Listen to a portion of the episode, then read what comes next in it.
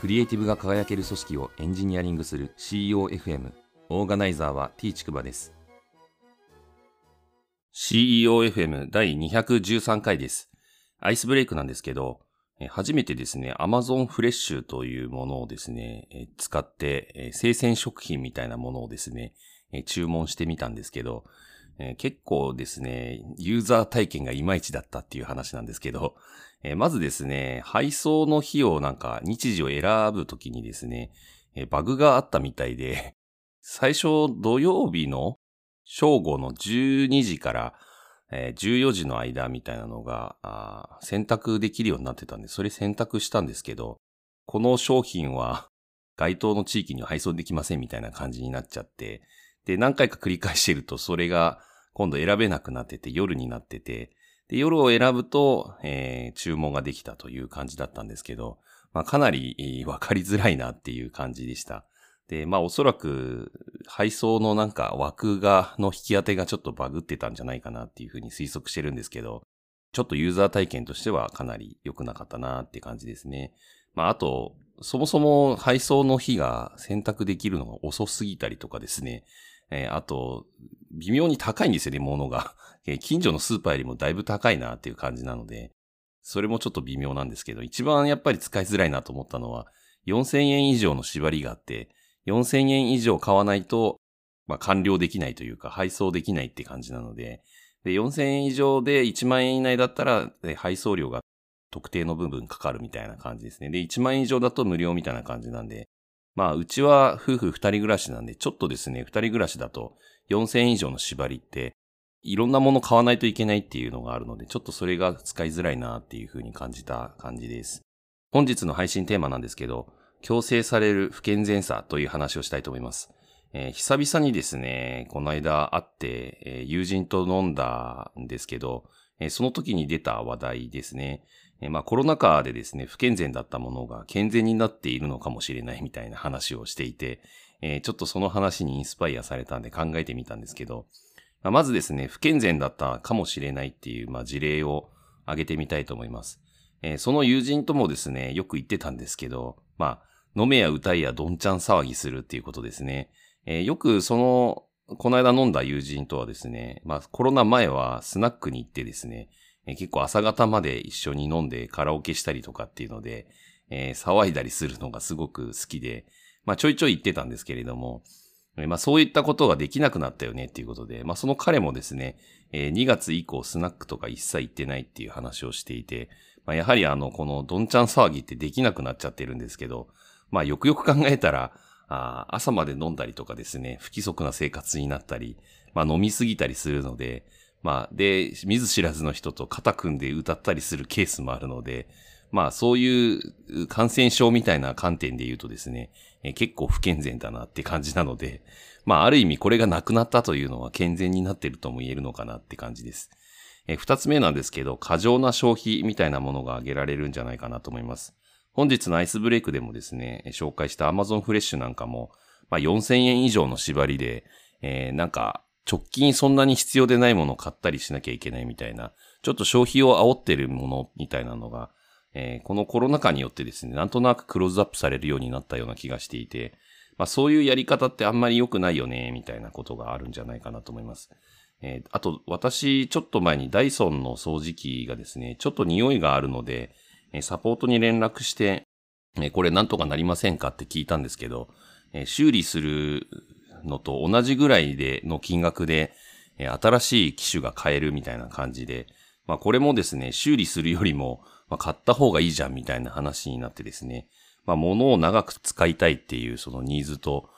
あまりマッチしてないというか、あ新しいものを買いなさいみたいな方向性にやっぱ行きがちになってしまうというのも、あまり良くないなって感じです。えー、三つ目なんですけど、リアルの場の同調圧力みたいなものがあるかなと思います。えー、よくですね、なんか、いろんな人たちが集まってやる会合みたいな場でですね、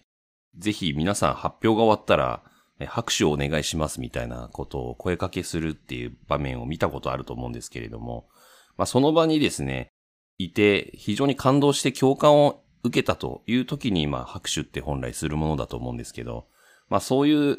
同調圧力じゃないですけど、まあ、強制して拍手ってやるものなんだっけな、みたいな、えー、そういうところがですね、えリアルの場だと、やはり、強制的に同調させるみたいな圧力がかかりやすいんじゃないかなっていうので、まあコロナ禍によってオンラインが普及することによって、まあそういうのって実は不健全だったんじゃないのっていうのに、えー、ちょっと気づき始めてるというような、まあそんな感じかなっていうふうに個人的には捉えています。で、まあ健全な方向性みたいなものはじゃあどんな感じなのかなっていうのを、まあ、最後にお話しするんですけど、まあ、まず一つ目はですね、オンラインの場っていうことをですね、もっと活用できるだろうなっていう感じです。まあこれはもうすでに、えー、いろんなところで、えー、まあ壮大な社会実験が行われていると思うんですけれども、私があの前職を退職した時もですね、まあ、当然このコロナ禍だったんで、え送別会は、えー、オンラインで Zoom 飲みをして、えー、退職した方々も集まってですね、え同窓会みたいな感じで盛り上がることができたんですけれども、まあ、逆にこれオンラインの場で良かったなってすごく思っていて、えリアルな場で集まったらそんな風に騒げなかったと思うので、えやはりオンラインであるからこそですね、え多少大声出したりとか、あまあ、あの、好きに騒げるというような感じで、えー、安心感があったなっていうふうに思います。二つ目は、えっと、必要なものをですね、必要な分だけ、まあ、手にするっていうことですね。まあ、大量消費するというよりは、まあ、物を大切にしていこうみたいな文化っていうのが、あ結構大事になってくるんじゃないかなっていうふうに思います。えー、あと三つ目なんですけど、なぜそこにいるのかっていうことをですね、えー、より、そこにいる人々一人一人が考えて、まあ胸に手を当てて、えー、問いかけてみるっていうことですね。まあ、やはりその自分がそこにいるっていうのは自分で選択してるはずなんですけど、えー、半ば強制で、えー、その場に連れ込まれてる人っていうのもいたりするので、えー、まあ、そういうものがですね、オンラインとかがやっぱベースになってくると結構しんどくなってくるというか、まあ、無茶なやり方になりがちになるかなというふうに思うので、まあ、なんでそこに自分がいるのかとか、参加しているのかみたいなことっていうのは、まあ、共感ベースでしかやっぱ測れないというか、自分が何かしらその場所にですね、共感をする心みたいなものがあるからこそ、自分はそこにいるんだっていうふうに、まあ、捉えるという感じなので、えそういう人たちが集まっていればですね、無駄な同調圧力もかからずに済むんじゃないかなっていうふうに思います。まあ、これ究極はですね、え存在目的だと思うんですけれども、まあ、その場の存在目的と、また自分がそこにいる存在目的みたいなものが、どれぐらい一致してるのかみたいなところについてですね、え今までちょっとリアルの場で無頓着だったことが、あもう少しですね、えー、シャープにですね、この一致性みたいなものを捉えていく必要があるんじゃないかなっていうふうに思います。こういうことをですね、言うとですね、えー、全部オンラインの方に移行すればいいじゃんみたいな感じで、まあ、捉えられがちになるんですけれども、まあ、どちらかというとですね、まあ私はあの、まあ飲めや歌やどんちゃん騒ぎしてた側の人間なので、えー、リアルでやっぱ盛り上がってテンション上がる高揚感みたいなやつとか、あとそのライブ感みたいなものの価値っていうのは、あまあ分かってる方の人間だとは思うんですけれども、まあそういうものがですね、このコロナ禍によってよりクローズアップされていて、あの日々っていうのはものすごく価値が高いものだったんだっていうのを再認識してるっていうのが、まあ現状なのかなっていうふうに思うので、まあこの価値がですね、非常に高いものだったっていう再認識を踏まえた上で、えー、どういう場でこのリアルの場をセットするのか、みたいなことについて、えー、もっともっと真剣に考えていかないといけないんだろうなっていうのが今のフェーズなのかなっていうふうに思っています。第213回の配信は以上です。